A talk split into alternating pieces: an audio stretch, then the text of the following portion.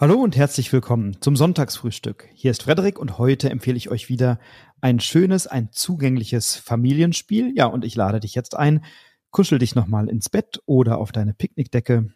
Nimm dir nochmal einen Kaffee oder Tee oder dein Lieblingsmüsli und dann erfährst du gleich, welches Spiel ich dir heute mitgebracht habe, wenn du dran bleibst.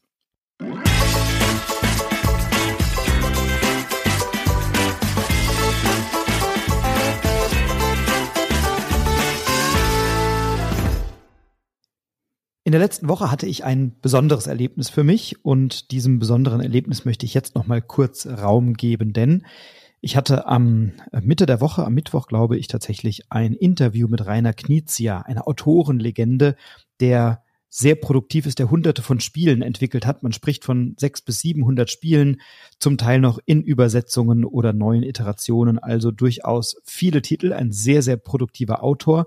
Und ich hatte Rainer Knizia zu einem Interview eingeladen. Die Einladung hat er angenommen und wir hatten ein, wie ich finde, sehr schönes Gespräch über seine Arbeit und ähm, ich finde, er hat sehr differenziert und auch sehr liebenswürdig geantwortet auf die Fragen, die ich ihm gestellt habe und wir haben, glaube ich, einen ganz guten Einblick bekommen darüber, was ein Autor wie Rainer Knizia so den lieben langen Tag macht und wie er arbeitet.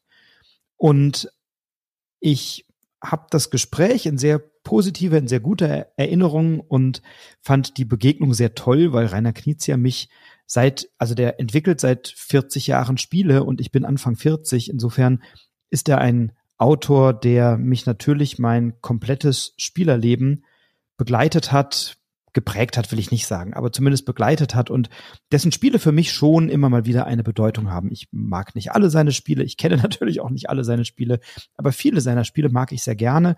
Witchstone habe ich hier schon vorgestellt im Sonntagsfrühstück und heute möchte ich mich einem Spiel von Rainer Knizia widmen, das ich ohnehin auf meiner Liste für das Sonntagsfrühstück schon länger hatte.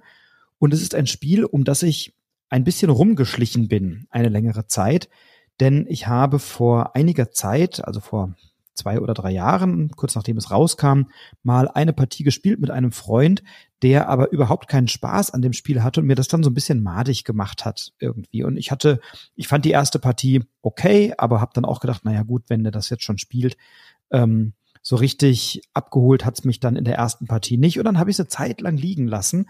Ähm, und das war ein großer Fehler aus folgender, aus folgendem Grund. Denn das, das Spiel entwickelt sich über die Zeit und die erste Partie war wirklich nur ein Tutorial, eine Lernpartie, die in das Spiel einführt und je tiefer man einsteigt, desto schöner und desto ähm, ja mehr Spaß macht dieses Spiel, desto schöner ist es und desto mehr Spaß macht es.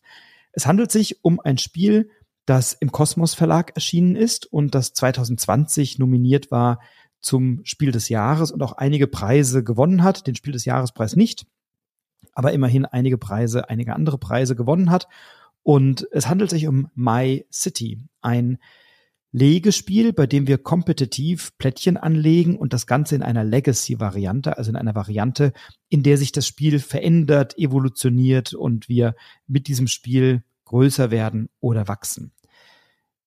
My City funktioniert erstmal relativ einfach. Du hast einen Plan vor dir liegen, da ist eine Landschaft drauf mit Bergen und mit Wäldern und ähm, Steinen und Bäumen und Wiesen und einem Fluss. Und dann hast du wie beim Tetris so Polyomino-Teile, also äh, verschiedene Legeteile in verschiedenen Farben, nämlich in Blau, in Rot und in Gelb. Und diese Teile legst du dann nacheinander nach bestimmten Legeregeln in deiner Stadt beziehungsweise auf deinem Grundstück oder in deiner Landschaft an. Und das tun alle Spielenden gleichzeitig. Es wird immer eine Karte von einem Stapel aufgedeckt, die dann zeigt, welches Teil als nächstes in diesen Plan eingepuzzelt wird.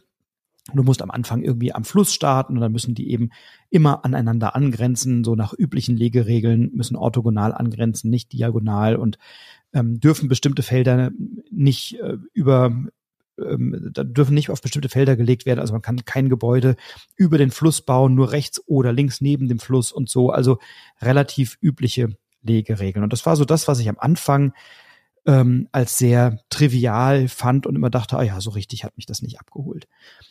Wenn du aber dann tiefer einsteigst, in diesem Spiel liegen acht verschiedene Umschläge und jeder dieser Umschläge, in jedem dieser Umschläge befinden sich drei Szenarien und dann spielst du über 24 Szenarien, über 24 Partien eben die Geschichte beziehungsweise die Entwicklung dieser Stadt weiter. Die Gebäude sehen von oben erstmal ja, ich sag mal, relativ gewöhnlich aus. Die haben halt eine Form und eine Farbe. Also das ist erstmal noch nichts Besonderes. Was es aber besonders macht aus meiner Sicht ist, dass sich im Laufe des Spiels eben eine ganze Menge verändert. Also es werden die Gebäude bekommen unterschiedliche Funktionen im Laufe des Spiels. Die Wertungen verändern sich im Laufe des Spiels. Die Landschaft verändert sich im Laufe des Spiels. Da kommen Elemente dazu, die werden dann über kleine Aufkleber draufgeklebt und man sieht schon, auf dem Plan gibt's Bereiche, in die dann etwas hineingeklebt wird und dann ist man neugierig, was kommt denn da als nächstes? Und was das Spiel wirklich schafft, ist von Partie zu Partie oder auch von Umschlag zu Umschlag mich neugierig zu machen, was decke ich denn als nächstes auf, was hole ich denn als nächstes aus diesem Umschlag, was passiert als nächstes und welche Aufgabe wird mir denn als nächstes gestellt.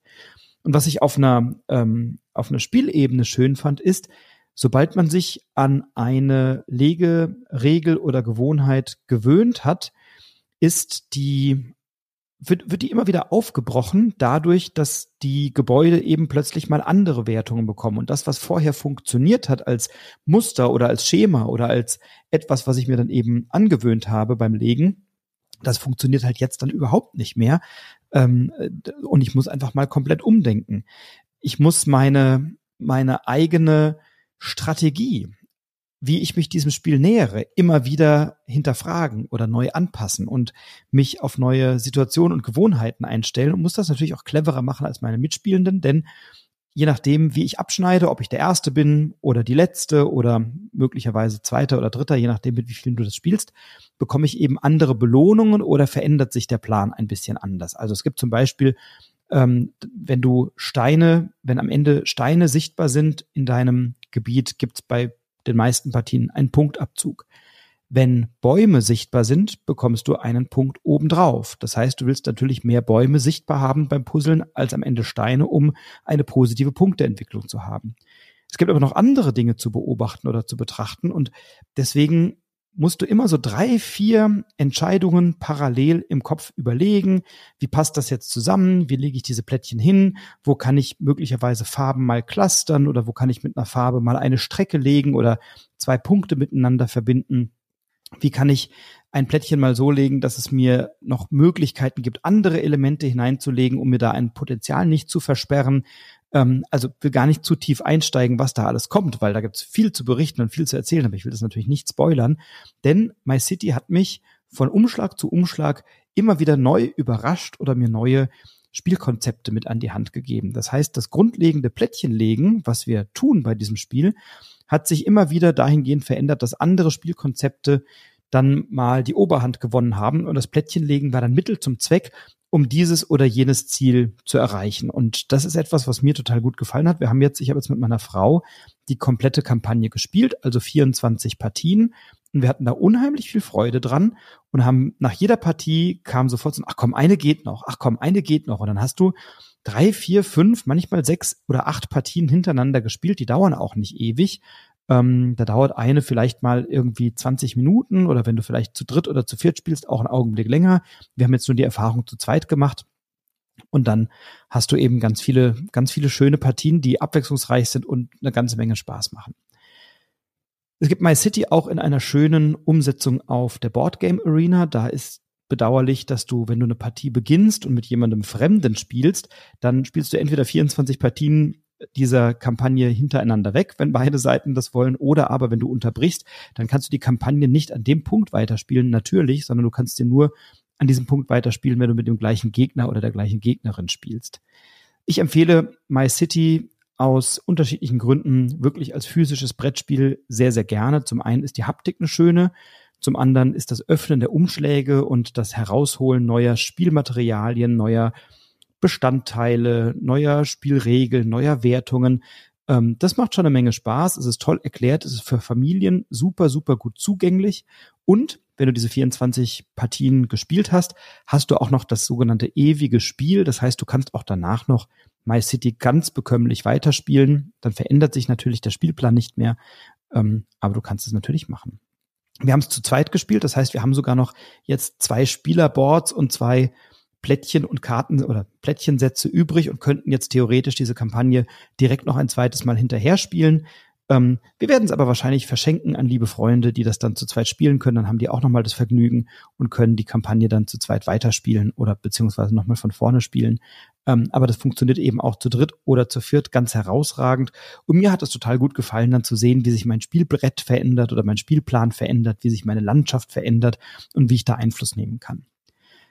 Wenn die Stadt zusammengebaut ist, dann ist es naturgemäß so, dass man eher viele Gebäude sieht und wenig Grünflächen. Das ist vielleicht ein kleiner Kritikpunkt, dass man äh, also eher doch schon eine wirklich eine Stadt baut und wenig eine ein Lebensraum schafft. Also es sind wenig Parkflächen oder wenig Spielplätze oder Grünflächen oder Wasserflächen oder so zu sehen. Aber das wäre für mich nochmal die, die Kirsche auf der Torte gewesen, wenn ich wirklich eine Stadt aufbaue, die ich ähm, ja, die ich mir anschaue und sage, boah, das ist meine Stadt, so hätte ich die gerne gehabt mit einem Marktplatz und einem Brunnen und einem tollen Rathaus und einem Spielplatz und einem Schwimmbad und einem Krankenhaus und was man, da gibt's ja auch viele Computerspielumsetzungen von so etwas. Ähm, das ist jetzt hier nicht vorgesehen. Ähm, das tut aber dem Spiel als solches keinen Abbruch und ich kann My City als sehr zugängliches Familienspiel für ganz viele Konstellationen empfehlen. Es macht eine große Freude. Ähm, für die 24 Partien ähm, ist es ein ganz tolles Erlebnis. Wenn man zu zweit spielt, kann man es danach direkt nochmal spielen. Und auch das ewige Spiel ist dann eine gute Möglichkeit, sich in der Welt von My City noch ein bisschen weiter zu tummeln. Also absolute Empfehlung von Rainer Knizia im Kosmos Verlag erschienen und 2020 zum Spiel des Jahres nominiert. Dieses Jahr im Herbst ist schon angekündigt My Island als Nachfolger, der ein bisschen anders funktioniert im Kosmos Verlag. Auch darüber werde ich dann natürlich berichten und wünsche dir jetzt erstmal viel Spaß mit My City oder einem anderen Spiel hier am Sonntagsfrühstück. Eine großartige Zeit und einen tollen Sommer weiterhin. Und wir hören uns in einer der nächsten Folgen wieder. Bis dahin, pass auf dich auf, bleib gesund, bleib inspiriert, inspiriere andere. Einen schönen Sonntag. Alles Liebe. Bis bald. Dein Frederik.